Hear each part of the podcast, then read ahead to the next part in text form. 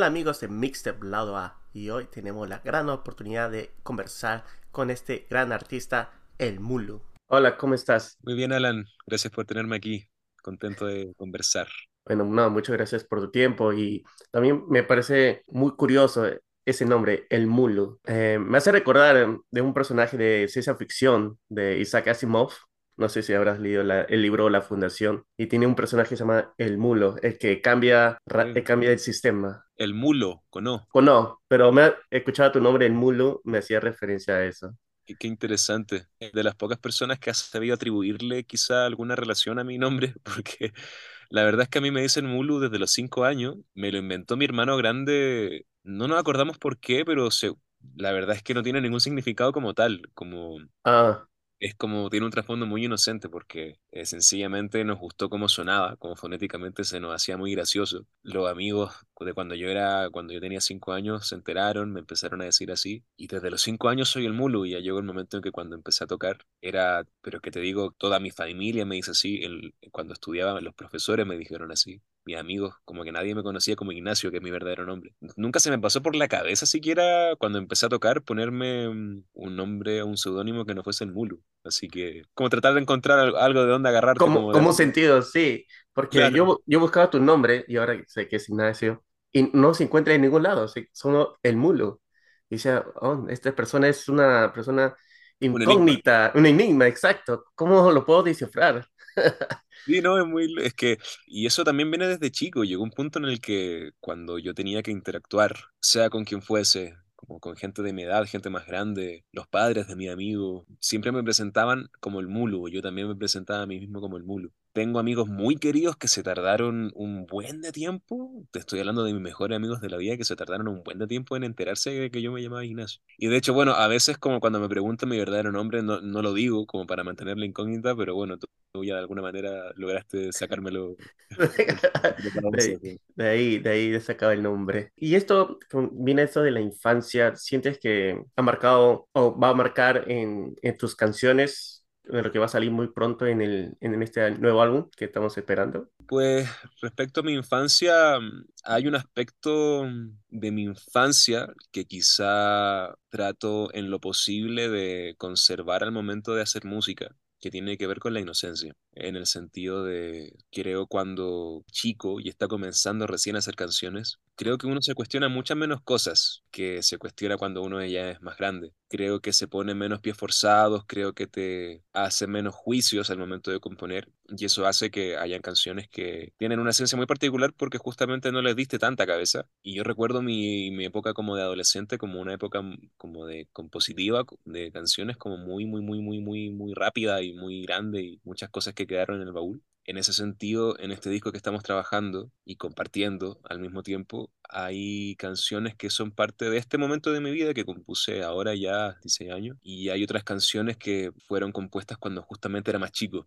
y tenía ese rollo, como te digo, más inocente al momento de componer, como no cuestionarme tantas cosas. Y las canciones también salían más rápido. Entonces, sí, lo que te digo, ese aspecto de de la infancia, en este caso adolescencia, en cuanto a la música, trato de conservarlo hasta el día de hoy. Y esta canción, La Fiesta, ¿en qué parte en esta, eh, lo que estás cuestionando en los 26? la Fiesta es una canción que es parte de una camada de canciones que compuse aquí en la Ciudad de México el año 2020, el año en que, bueno, el año de la pandemia, el año más fuerte de la pandemia, que para mí fue muy sorpresivo y fuerte también porque yo en realidad yo vengo de Santiago de Chile y yo vine a la Ciudad de México nada más por una semana. Y el día en que yo llegué, en Chile cerraron todas las fronteras de todos los aeropuertos por el COVID, que el COVID simplemente estalló y tuvieron que tomar medidas de seguridad. Entonces yo no pude volver. Y eh, entonces yo recuerdo, yo recuerdo como mi 2020, como sin conocer a nadie acá en la Ciudad de México, ni nada.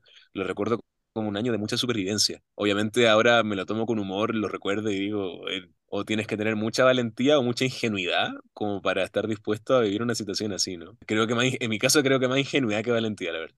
Y, y salieron una camada de canciones que también van a estar presentes en este disco, una parte, que tienen ese tinte un poco eh, bastante nostálgico, porque la situación que yo estaba viviendo era bastante nostálgica, unos tintes también esperanzadores, porque también tenía ganas de, eh, de aceptar mi situación y simplemente encontrar las herramientas para salir adelante. Y La Fiesta es una canción que habla justamente de eso, es una canción que habla sobre el saber reconocer cuando hay una situación adversa y cuando estás sintiendo algo que te tiene paralizado, que te tiene afligido, que te tiene mal, que te tiene como en una situación oscura. Poder reconocer eso y al mismo tiempo saber ponerle pecho frente a esa situación y tratar de agarrarte donde puedas, donde sea y encontrar las herramientas como para salir adelante de eso hay una anécdota que me sucedió posteriormente el 2021 con esta canción, que también marca mucho el, trasfondo que yo siento con ella, eh, que es que yo estaba con, acompañando a un amigo, eh, yo, o sea, yo estaba con un amigo y estuve presente en el momento en que lo llamaron por teléfono para informarle que su, padre había fallecido, por COVID, de hecho. Y me acuerdo que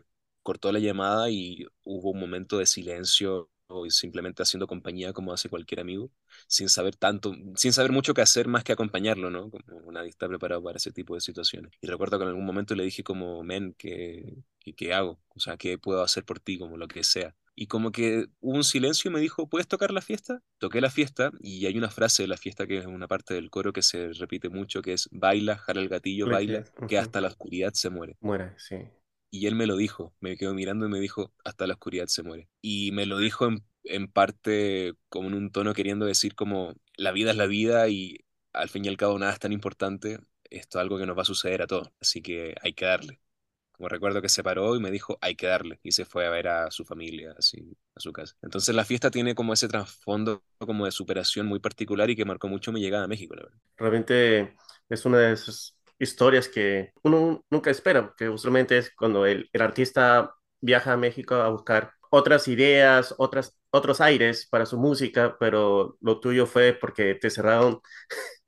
Bueno, sí. te cerraron y dije, bueno, tal vez me quedo por una par de semanas hasta que abran de nuevo la frontera y me regreso, pero tres años después sigues ahí. Sí, muy loco, como que toda la gente viene y llega acá como, pero de una manera súper premeditada, ¿no? Como que la gente se organiza para venir acá.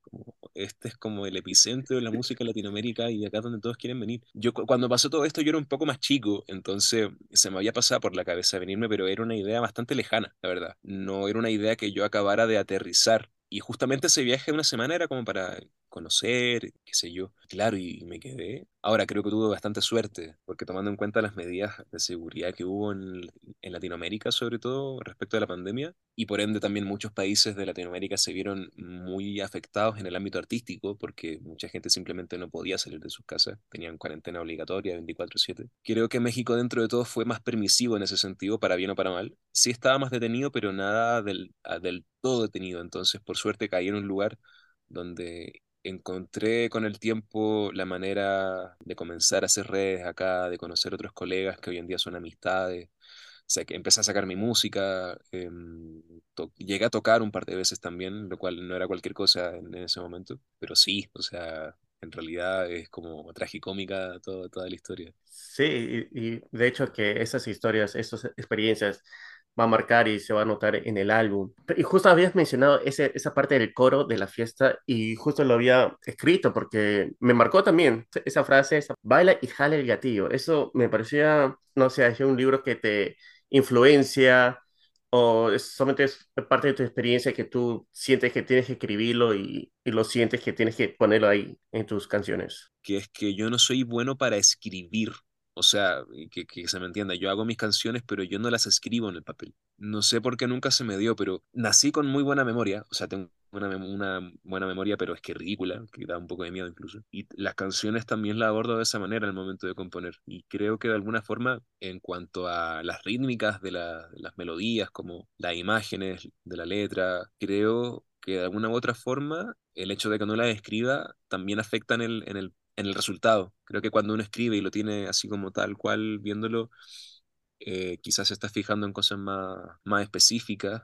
trato de conducir las letras también dentro de un sentido bastante musical, bastante melódico, incluso, se podría decir, como rítmico. Como que la musicalidad de la, de la poesía es algo en lo que yo me fijo mucho y para eso eh, me sirve mucho como el ir armándola como con la cabeza. Pero qué interesante tu forma de de componer, que así con la memoria hace tus canciones sin escribir, porque usualmente, o la mayoría de veces, eh, sabe que un artista escribe sus canciones para que no se olvide, pero me hace recordar a, había este documental sobre Jay-Z, que es un rapero en Estados Unidos, Claro, claro. en, en su primer álbum, él solo se memorizaba las letras, él no escribió ninguna de sus canciones. Mm, Sí, también es verdad, es verdad eso. y lo hacía porque no quería escribir las canciones porque sentía que no iba a ser lo que se sentía en ese momento cuando estaba grabando la canción, que quería sentir todos los sentimientos que esté ahí plasmado en ese momento de la grabación. Y me parecía loco, me parecía interesante y novedoso a la vez. Hablaste de lo melancólico. Había un artista, un eh, cantante que decía que sus mejores canciones era cuando él estaba triste. Siento que, que yo creo que en un momento vas a va a llegar un momento porque justo lo que ha- habías comentado de que, de que ahora estás en México, lo que te ha pasado y te ha influenciado a, a buscar canciones de ese estilo o que sientes esas canciones te nacen, pero va a haber un momento que después de salir de esta oscuridad vas a ver, va a ver la luz y va a haber canciones, eh, un folk un poco más alegre, me imagino. Sí, o sea, mm, yo creo que tiene que ver con no tratar de autoimponerse nada, en el sentido de que cuando la gente nos dice que deberíamos hacer canciones más alegres, o cuando uno a sí mismo se dice como me gustaría hacer canciones más alegres, también es importante ser honesto al momento de reconocer cuál es tu tipo de alegría. Por ejemplo, si estás tratando de hacer una canción bailable, pero no eres alguien que precisamente le guste mucho salir a bailar, entonces ahí hay algo que no está haciendo match. Como es es importante ser muy honesto y transparente como al reconocer cuál es tu alegría, ¿cachai? Como. Para que tenga sentido manifestarla en una canción y puedas encontrar cómo hacerla a través de una canción, cómo convertirla en una canción. Yo estoy un poco en ese proceso, me, me atrevería a decir. Y no sé por qué será que ahí ex- existe esta tendencia de que, como tú mismo estás diciendo, hay una tendencia como si no es, no es solamente que las mejores canciones a veces salgan cuando uno está más triste, sino que Pareciera que es más fácil hacer canciones cuando uno está triste. Y ahí hay un fenómeno que en realidad, eh, no sé, como que esto de que la tristeza se transforma en la cuna del arte, es como lo que tiene de bonito también lo tiene de masoquista. pues. Entonces, está, no sé, es, un tema para, mm, para dar una vuelta, como para, ay, perdón, es un tema para dar una vuelta y, con- y conversarlo, como compartir experiencias con otros colegas también. Sí, sí, definitivamente. ¿Y, y qué es lo que va a venir ahora con eh, la fiesta? Eh, ¿sale video? ¿Vas a hacer eh, presentaciones en México? Pues estamos eh, por estrenar un video, eh, algo que no ocultamos, como que se sabe que vamos a estrenar un video muy, muy hermoso, felices. Estamos muy felices por todo lo que fue el resultado de la fiesta, en realidad. Por un lado, animarnos a, a trabajar una propuesta musical que mezcla, como por un lado, tintes de elementos de la raíz folclórica y fusionados con otras cosas que provienen más del indie, que provienen más de hasta el pop o qué sé yo, del folk yo personalmente lo reconozco como una especie de folclore del futuro, no sabría cómo más de definirlo. El estar animándonos con una propuesta de esta forma y que también para este sencillo se haya sumado un artista como Pehuenche, un artista mexicano eh, oriundo de Jalapa, que para mí es de los talentos más impresionantes que vi cara a cara en mi vida, tengo la suerte de que también somos muy amigos, hizo que todo esto creciera mucho. El video también es un, me atrevería a decir que es una extensión de la misma canción, como creo que tienen que ser los videos, como más que un pretexto como para sacar un video. Tiene que pensarlo como una extensión de la canción misma. Lo que les puedo contar es que nos fuimos a un lugar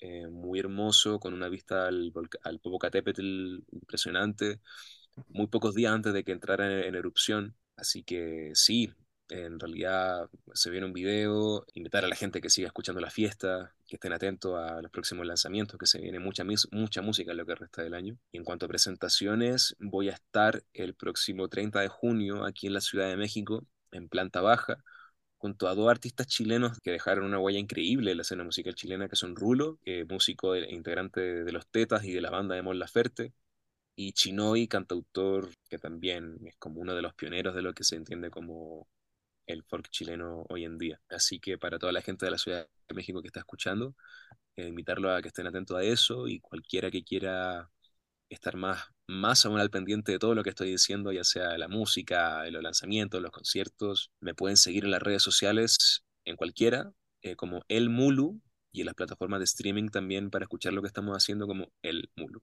Muchas gracias. ¿Y podrías dar un saludo a, a la gente de Perú que también va a escuchar esta, esta conversación? Y por supuesto, incluso antes de mandar ese saludo como tal, manifestar de que eh, somos, eh, venimos de países hermanos. Yo tengo súper pendiente conocer por allá en Perú. Lo que puedo decir es que la comida peruana me encanta. Tienen una escena musical muy linda e incluso me atrevería a decir que algunos de sus exponentes eh, más increíbles justo se andan dando una vuelta por aquí en la Ciudad de México. Así que tengo la, la suerte de conocer de cerquita lo como lo bonito musicalmente que anda brotando de ahí. Sueño con el poder pisar sus tierras para poder compartir canciones, ojalá más pronto que tarde. Voy a hacer lo que pueda para que así sea. Y nada, en resumen, un enorme abrazo y muchos cariños a toda la gente que nos está viendo desde Perú. Que la vida y la música nos haga que nos encontremos muy pronto. Muchísimas gracias, Mulo. Buenísimo.